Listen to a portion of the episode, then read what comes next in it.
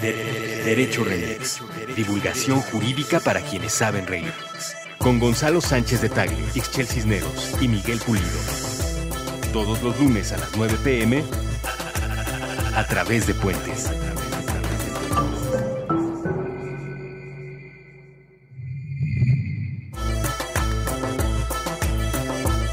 Buenos días, buenas tardes, buenas noches, bonita madrugada o cualquiera que sea esa fracción temporal en la que estén escuchando este Derecho Remix.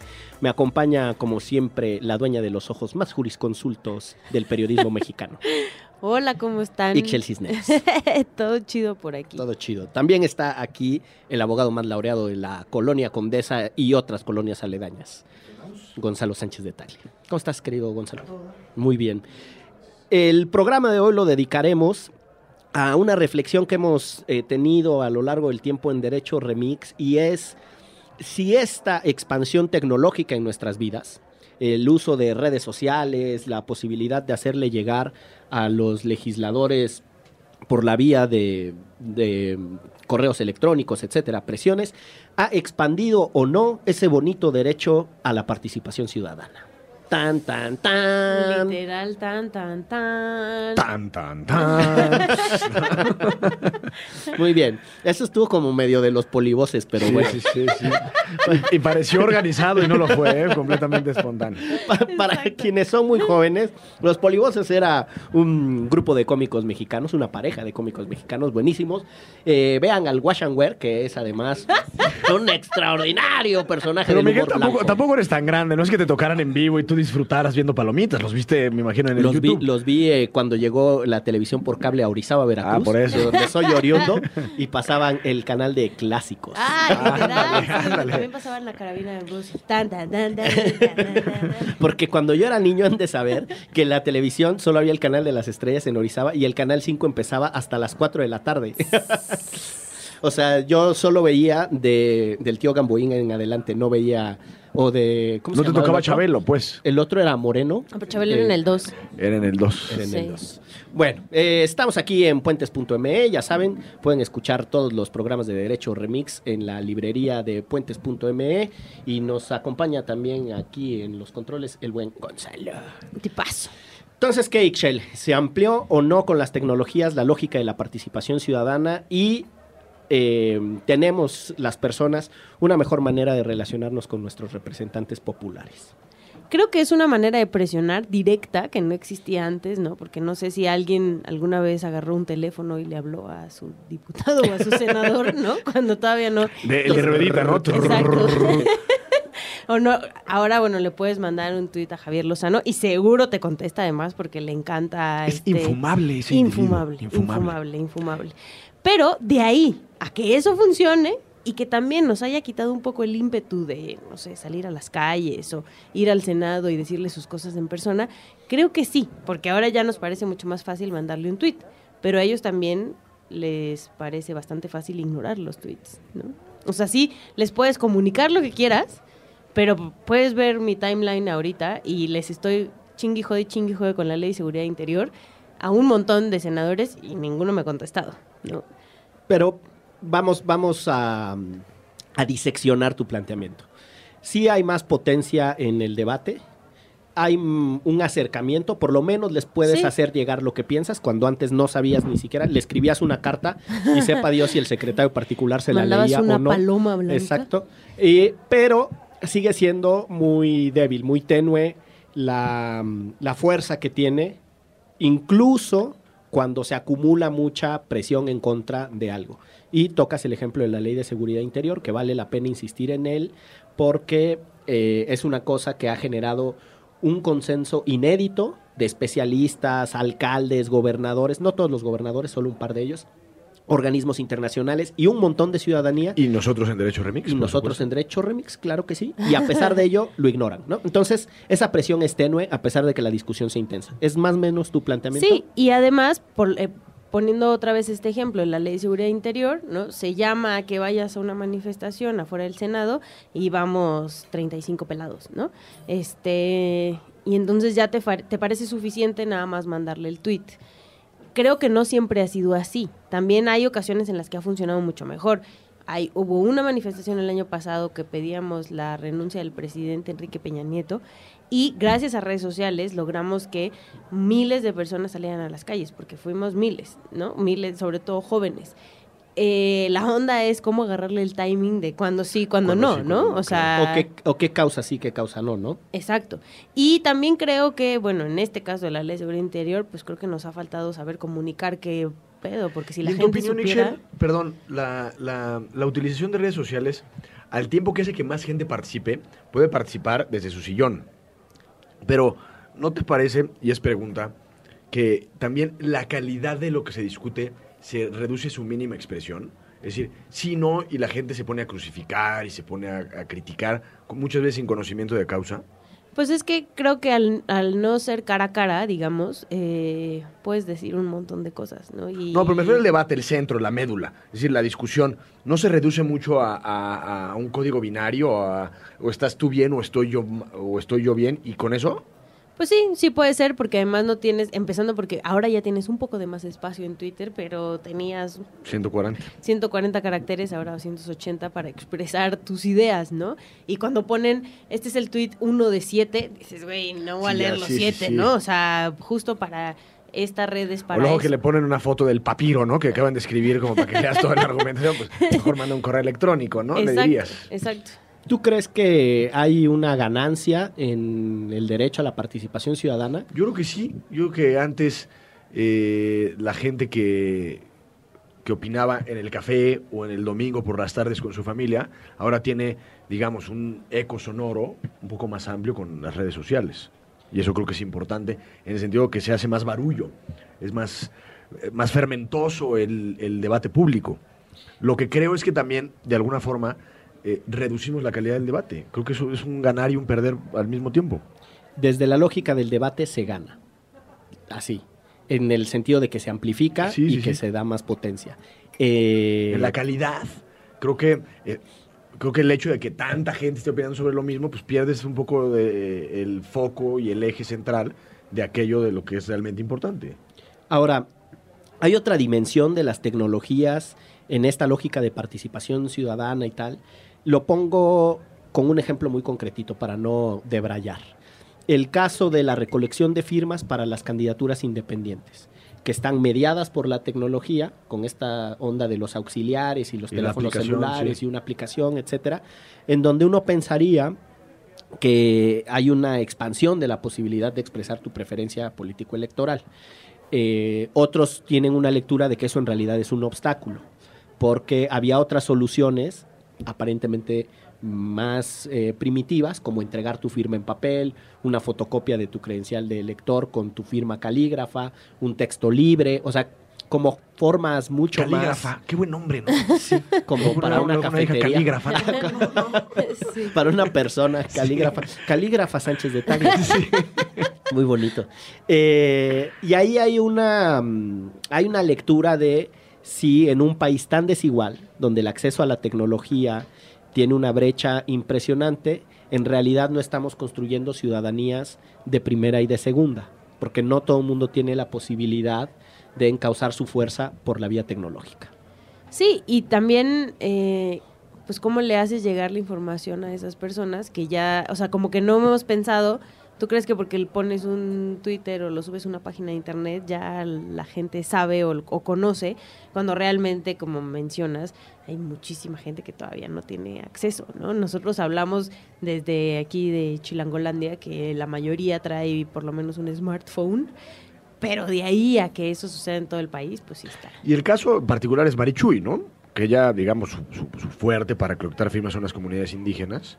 Y Que a ella le dieron permiso, ¿no? De, bueno, a ella le dieron chance de, que de- fueran- de recolectar firmas también a la, a la antigüita, Ajá. en papel y con calígrafa. Ahora, es su asistente. Con su firma es su asistente. con su asistente. Ahora, la, la discusión otra que plantea Gonzalo, que es, pues sí, pero pareciera que con darle clic aquí eh, el asunto se soluciona y eso también desmoviliza en otro sentido o eh, reproduce una pereza intelectual en donde es muy fácil creer que se tiene la razón y con muy pocos argumentos fundamentar puntos de vista. Eh, hay un autor que mm, está instalado en el Silicon Valley, que se llama Evgeny Morozov, que tiene un libro eh, que se llama eh, La crítica al solucionismo digital. Él habla del solucionismo digital y yo intuyo que va un poco ¿Qué es por el el, solucionismo digital? Esta lógica, intuyo que va por el planteamiento de, de Gonzalo, que es para cualquier problema que haya, tú supón o inventa un tuit. que exacto, que hay una solución tecnológica y por tecnológica se entiende lo que atraviesa Internet. Porque, ojo, tecnología como palabra en realidad significa otra cosa, ¿no? Eh, pero ha habido una mm, suerte de cooptación del concepto y una asociación muy potente de la idea de tecnología a cualquier cosa que pase en realidad en Internet. Y Morozov, Evgeny Morozov, les vamos a dejar ahí en la bitácora la crítica. Le mandamos un saludo, por Un supuesto. a- Seguro a, don Evgeny. Sí, sí. Eh, Evgeny, eh, sabes que te estimo, hermano. Chido, Juan. Eh, Morozov, eh, en realidad, pues, eh, justo lo que plantea es que eso tiene consecuencias para una lógica que él defiende, política, que es la socialdemocracia, e incluso cuestiona este desplazamiento de la reflexión democrática, de la participación y tal, hacia una lectura muy em, de, de redes sociales, de prestigio, de que el que tiene más likes en realidad es el que piensa mejor y más potente, y no el que propiamente tiene los argumentos más densos, ¿no? Por Exacto. ejemplo, ¿no? Que creo que es por ahí tu planteamiento, eh, Gonzalo. Ahora, yo creo que la política eh, a nosotros nos las han vendido y sobre- es, una, co- es, un, es una- un planteamiento liberal del siglo XIX, que la política es de especialistas y de gente eh, absolutamente preparada y que De es una cosa distante de abogados y economistas, cuando Como en realidad... ustedes. En realidad, Gracias. no, no, pero el planteamiento es que, que la política us- o sea, usualmente la pensamos como una cosa que está muy alejada de nuestra cotidianeidad, y me refiero a la política como acción, y que es, es, es- y es actividad de unos muy pocos. Hay un, un gran filósofo que se llama Bolívar Echeverría, que distingue entre la política A y quien lo- también le mandamos un saludo. Bueno, Ese no, porque Que ya petateó. pero se lo mandamos al cielo. Bueno, hasta la ultratumba, sin duda. Don Bolívar, nuestros abrazos. Eh, pero tenía una- un, un- un- un concepto de la diferencia entre la política y lo político. Y una es la política a la distancia y lo político. A la distancia me refiero a que, a que lo vemos y ahí está eh, don Luis Videgaray, porque él es político y él sabe. Y entonces, oye, pues ¿cómo me voy a meter a, los trompos a discutir con él? Bueno, esa es una forma de ver la política. Y lo político es todos somos lo político. O sea, nuestra cotidiana está lo nuestra cotidianeidad está la forma de hacer lo político. Y, y creo que las redes sociales han llegado de alguna manera a facilitar esa forma de interacción público-política de todos. Yo, a ver, ¿qué opinan de los influencers? Yo, neta, no puedo con eso. O sea, que... Me jacto de no ser amigo de ningún influencer, porque de saque detestaría ser amigo de un influencer. ¿No? Es- eso no, no estoy seguro si entra en el paquete de discriminación. ¿Qué tal encantado? Soy Gonzalo, influencer. Sape, ¿no? Sí, no, Fuera ya. de aquí. Así, literal, poner en Twitter influencer, ¿no? no, no. Guay. Ah, ¿por qué hacen eso? No, Aunque no tú eres medio entiendo. influencer, Ixchel. Ay, cálmate, Gonzalo, porque tú y yo ya somos sus 10,000, amigos. Tienes ya Ah. sus 10 mil followers en Twitter, ¿no? Justo el otro día me dijeron que eh, en un estudio de marketing eh, salió mi Twitter y que podía vender shampoos. Porque soy una mamá influencer. Hazme el fregado favor. Y bueno, pues puedes sacar una feria de ahí, ¿no? de o verdad. sea, seguridad sin juro, me lo guerra. dijo Ricardo demás, ¿no? Oye, no estés embarrando amigos aquí.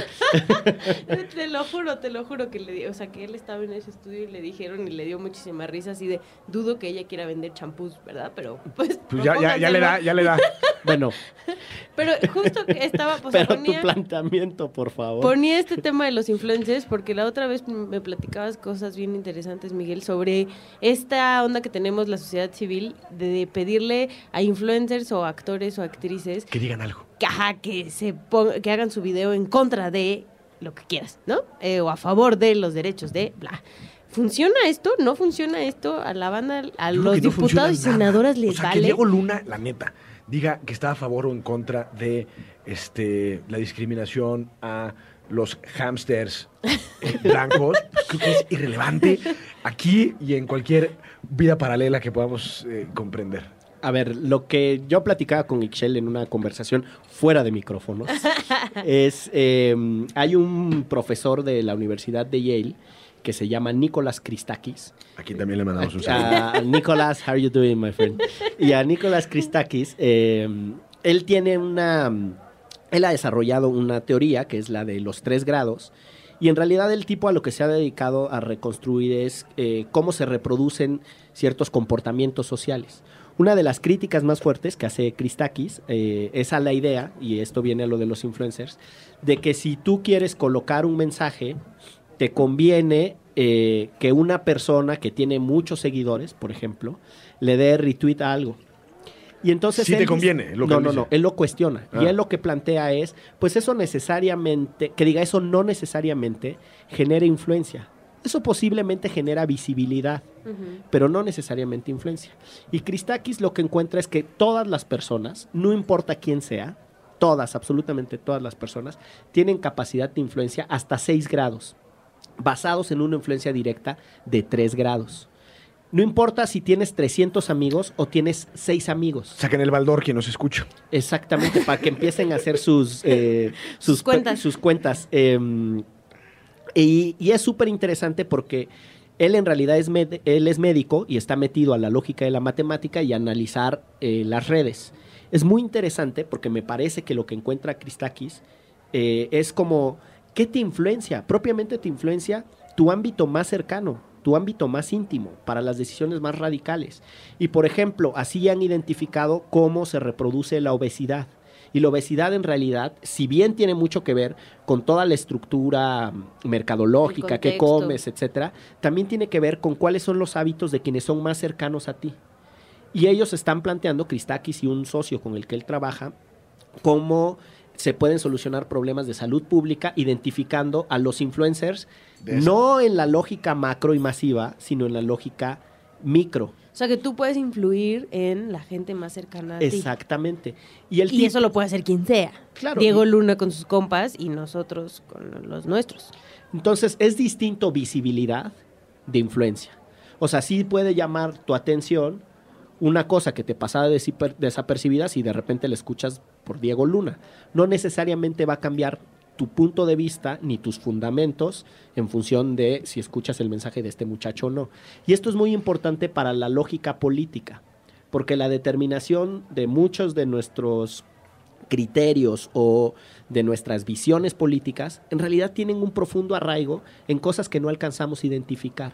Y pues esto, ¿no? Las ONGs y este, esta cosa ya muy cansada de agarrar a rostros conocidos para que reproduzcan mensajes, cuando en realidad lo que le sucede a la gente es exactamente lo que dijo Gonzalo.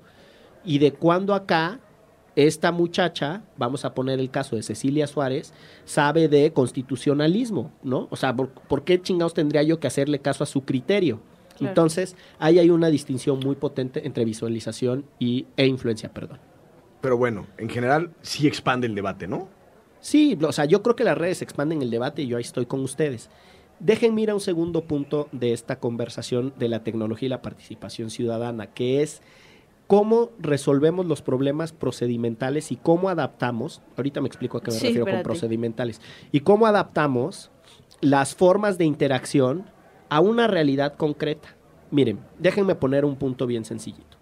Yo soy de los que más levanta la crítica de la brecha digital.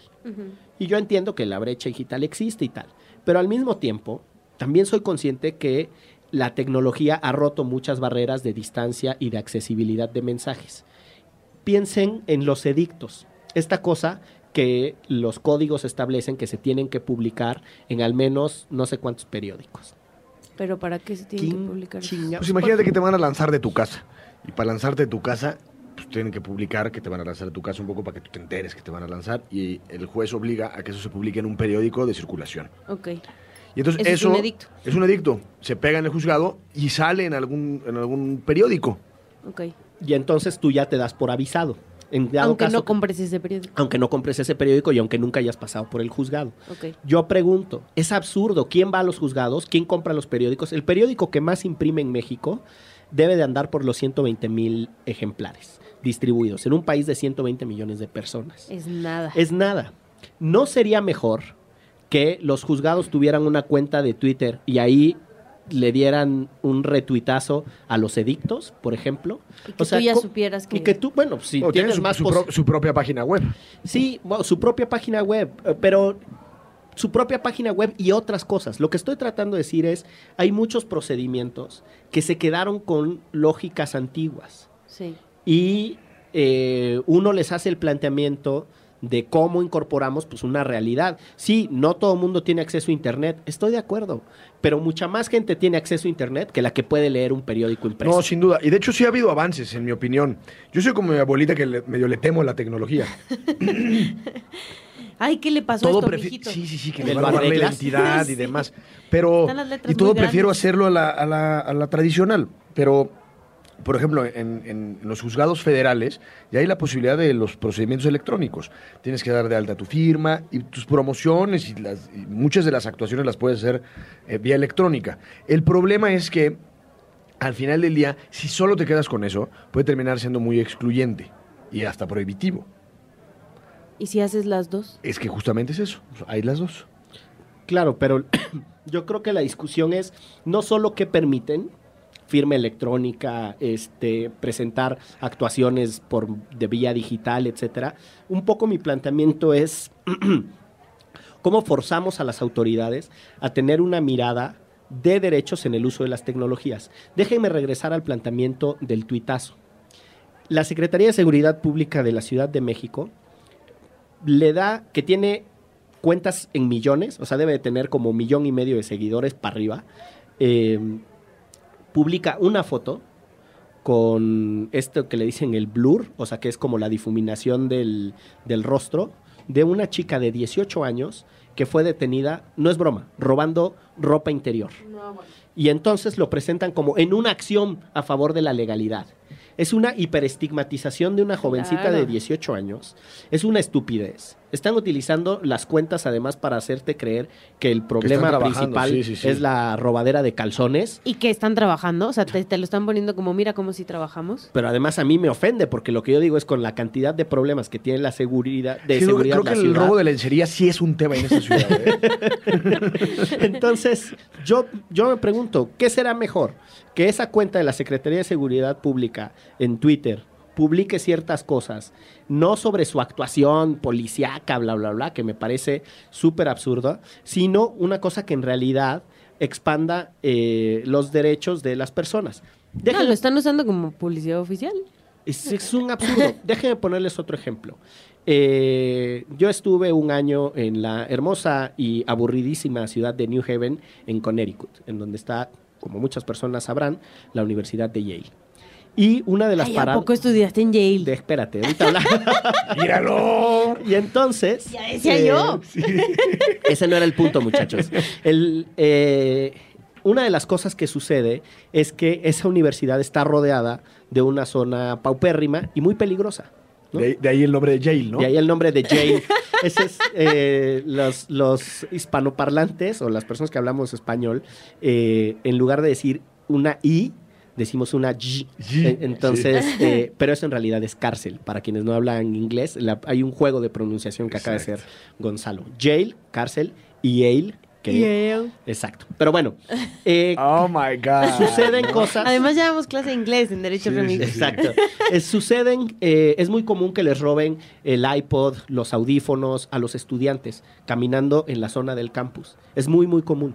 Y uno recibe, todos, todas las personas que tienen un correo con la cuenta arroba yale, eh, punto edu, todas las personas reciben un correo del jefe de la policía de New Haven diciendo, anoche a tal hora pasó esto, se reportó así, ta, ta, tal. Y lo ejecutamos así. tota- totamos tal, tom- tomamos tales decisiones, hicimos no sé qué, manténganse O informados. detuvimos a tal.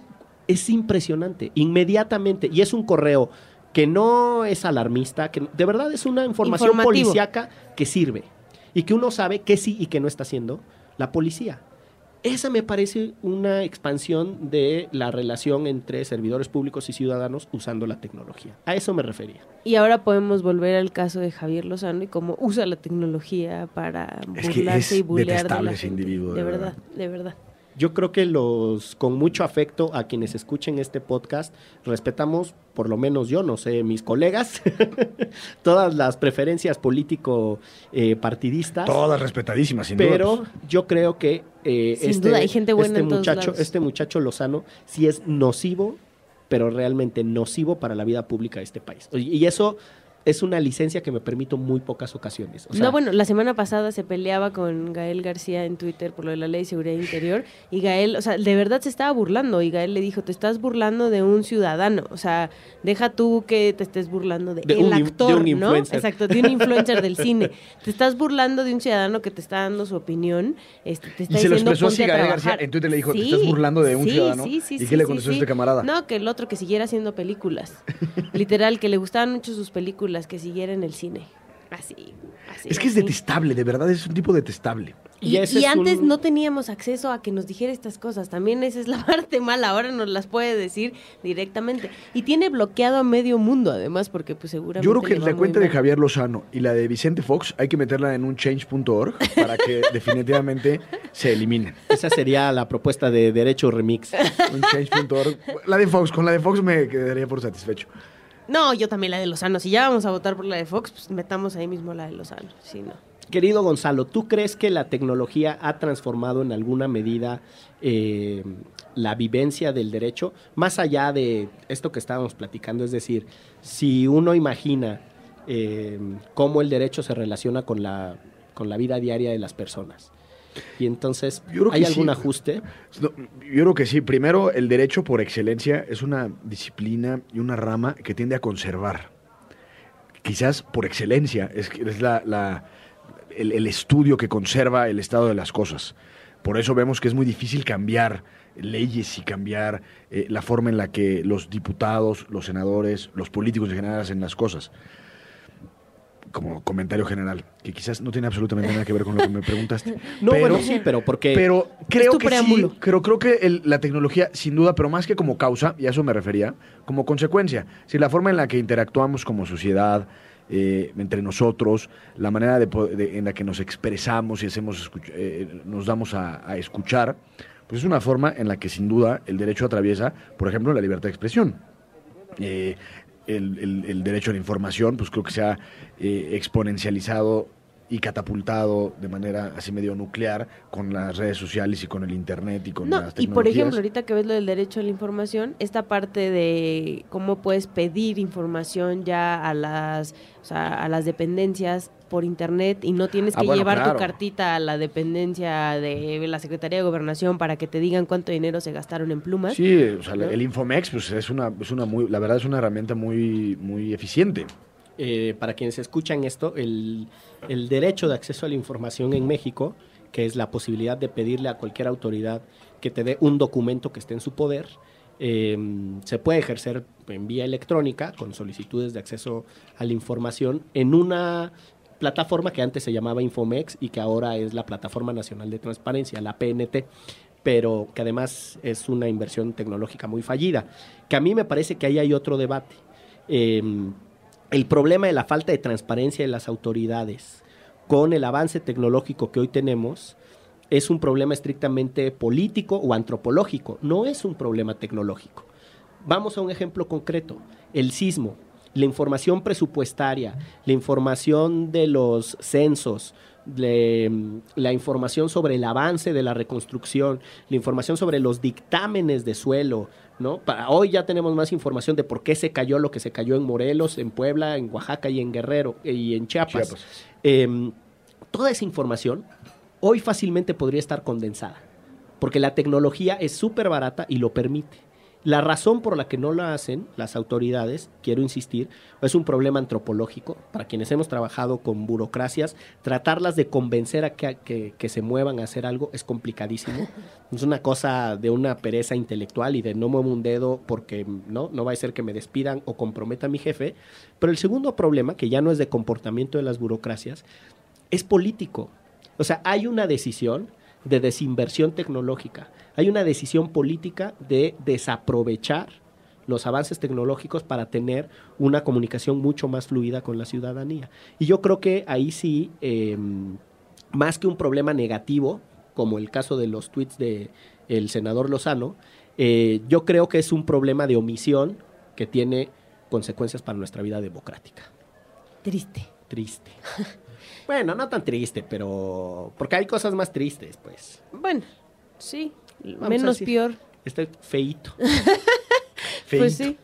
Bueno, vamos cerrando esta brevísima emisión de Derecho Remix porque eh, mientras estamos grabando hubo una coincidencia de, em, de compromisos previos de quienes producimos esta emisión. Entonces nos vamos a tener que ir eh, Más después rápido de lo normal. escasos 30 minutos de conversación. De despedida, querido Gonzalo, el futuro de la tecnología en la expansión del derecho, tu, tu visión. Mi visión es la siguiente. Eh, Dos puntos. Dos puntos. Hay mucha gente en, en el- en el- en- en la modernidad, digamos, en el día de hoy, que se preocupa de si comer la lechuga, si comer el arándano o comer la carne con su grasa y demás, ¿no? Entonces hay gente muy obsesionada con lo que come. Y está muy bien, qué bueno que se coman balanceado. Pero mi punto es que la tecnología, ahorita, ahorita creo que va a hacer sentido lo que estoy diciendo. Mi punto es que la tecnología... Tienen que ver la cara de Ixchel. Sí. Mi punto es que la tecnología, qué bueno que ha llegado, nos da infinitas herramientas para hacer infinidad de cosas. Pero también ahí está el alimento de nuestra cabeza. El Internet y las redes sociales generan muchísima basura. Y si nosotros estamos embebidos en comer esa basura, literalmente vamos a pensar lo que consumimos. Entonces, y se lo digo a mis amigos que están todo el día en el... En el, en el, en el- es que soy muy malo para las redes sociales. Iba a decir. Tinder, pero no, porque Tinder es la Tinder de es las el que ligas. Pues en una de las redes sociales. WhatsApp, Y les digo, "Oigan, Instagram, es que eso es lo que está el comiendo Facebook, En el. High Five o en el, en el Sí, Snapchat. en o el uno de esos. ICQ. En el chismógrafo, en el chismógrafo. Digo, eso es lo que come tu cabeza. Entonces, qué bien que llega la tecnología. Creo que nos da muchísima posibilidad de participar, de en una de esas incidir, quizás de influenciar. Pero creo que todo con mesura. Y termino diciendo que yo me hubiera quedado en la época del StarTac. Ok. Ay, Dios. Dios bendito. Ixchel. No, yo creo que sí es como bien decía Gonzalo, una, o sea, un paso adelante y la tecnología nos sirve para un montón de cosas, pero igual hay que saber eh, de dónde viene, quién está diciendo las cosas, cómo puedes influir eh, en tal o cual cosa. Y la verdad, bueno, yo lo único que pediría es que que no usen las redes sociales para mensajes de odio, que también es una cosa tremenda, porque es bien fácil estar sentado atrás de un celular y decir cosas horrorosas. Em, Que no se sostendrían en un persona a persona. Exacto, que no le dirías en su cara a la gente. Y eh, creo que mientras tanto yo seguiré jodiendo a Roberto Gil Suart y a Javier Lozano por Twitter, este, esperando que un día funcione. Muy bien. En ejercicio de tu libertad de expresión, tu derecho a la participación ciudadana. Exacto. Pero también voy al Senado y también marcho y también hago lo demás y no nada más me quedo en que ya me escuchó. Claro. Y, y también te informas. Em, dos cositas muy sintéticas. Sobre esto que decías, Gonzalo, de que hay mucha basura suelta y tal, eh, hay una discusión sobre cuáles serían las formas más em, viables y razonables de regular los contenidos de Internet en tanto son problemáticos. Piensen en toda esta nueva discusión sobre las fake news o eh, el mensaje de odio, una cosa que no hemos hablado aquí que es la violencia en línea. La violencia en línea eh, es una práctica tan detestable como la violencia física, principalmente en quienes ya no tienen esta dualidad de la vida digital y la vida real. O sea, los jóvenes, lo que les pasa en el ámbito digital es en realidad lo que vive en su corazón, en sus emociones, y si los están buleando, chingue chingue, en el ámbito digital, tiene una implicación emocional Sí, se agüitan en la vida real. en la vida real, que en realidad, insisto, no es que sea una u otra, se agüitan en su vida, porque es una sola. Eh, hay una discusión entonces de cómo regular los contenidos y qué tendrían que hacer las redes. Para quienes escuchan este podcast, solo quiero sembrar ahí la discusión de, ojo, Facebook, Google, todas esas cosas gigantes no son espacios públicos, son espacios privados que permiten que mucha de la vida pública suceda ahí dentro.